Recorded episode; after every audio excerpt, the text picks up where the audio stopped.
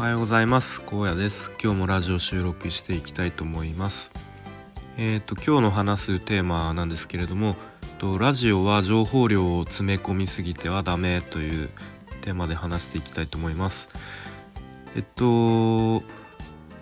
まあ僕夜あの子供たちが寝静まった後にえっとまあ洗い物の残りとかまあちょっと部屋の片付けとかをえー、まあ、YouTube の音声聞きながら、まあ、やっていますと。で、まあ、大体キンコン西野さんの、えっ、ー、と、 Voicy の、えー、YouTube に上げた版を聞いたりしてるんですけれども、まあ、昨日、あの、キンコン西野さんがそんな内容で話していたので、えー、まあ、それ、なるほどなと思ったので、ちょっと自分の言葉で話したいと思います。で、えっと、まあ、ラジオは、えー、まあもちろん耳で聞くものですね。で、まあ一方 YouTube は、うん、まあ動画でも見るし、まあながら聞きで聞くこともありますと。で、ラジオに関しては、うん、例えば、えー、聞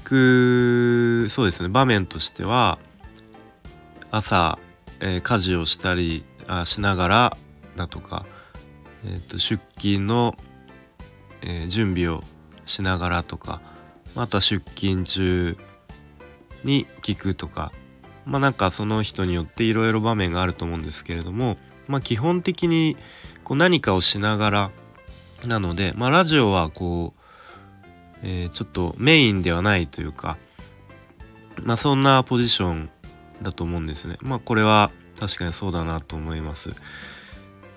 でそこでこう例えばガチガチに台本とかをこう作り込んで内容をこう凝縮して、うん、多分こう編集とかでこううまくつなぎ合わせすぎて情報量を詰め込みすぎてしまうとこうちょっと聞き逃した時とかにあれ何の話してるんだっけとかあのなってしまうと思うので、まあ、あまり詰め込みすぎずにこうちょっとなんだろうゆとりのあるというかちょっと聞き逃してしまってもまたすぐ話の内容がスッと入ってくるようななんかそんなイメージで構成するのがいいのかなと思いました。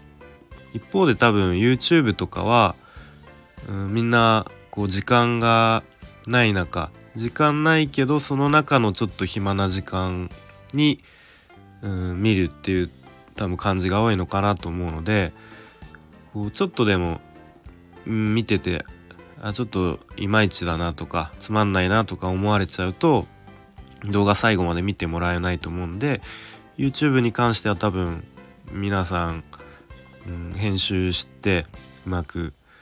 えー、間をつなぎ合わせたりして作っているんだなと思います。なのでうんまあちょっと結論としてはまあラジオと YouTube では多分こう作り方というかこう届け方の方法が、まあ、こう適正なのがちょっとうん違うのかなと思うのでまあ僕に関して言うともう毎日、まあ、編集とかなしで、まあ、ちょっと台本はメモ程度に書くんですけれども、まあ、緩く発信しているので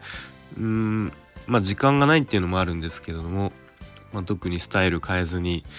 えー、ちょっと自分の言葉であの日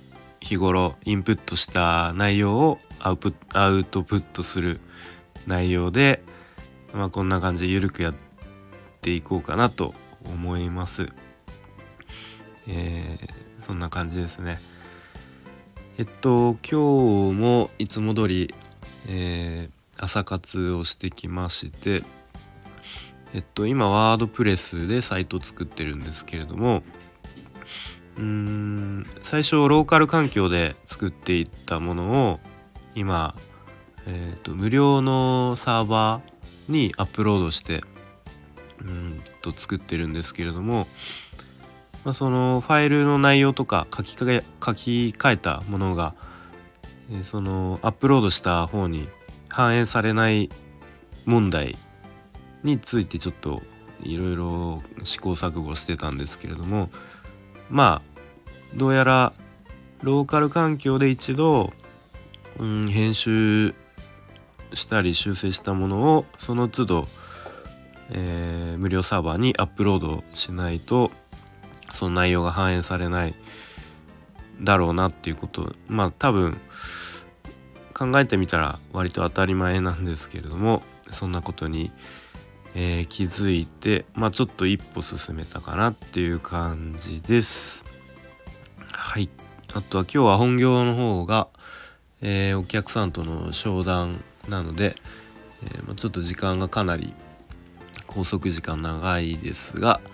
えー、まあ、うまくサクサクタスク進めていければいいなと思います。それでは今日も良い一日にしていきましょう。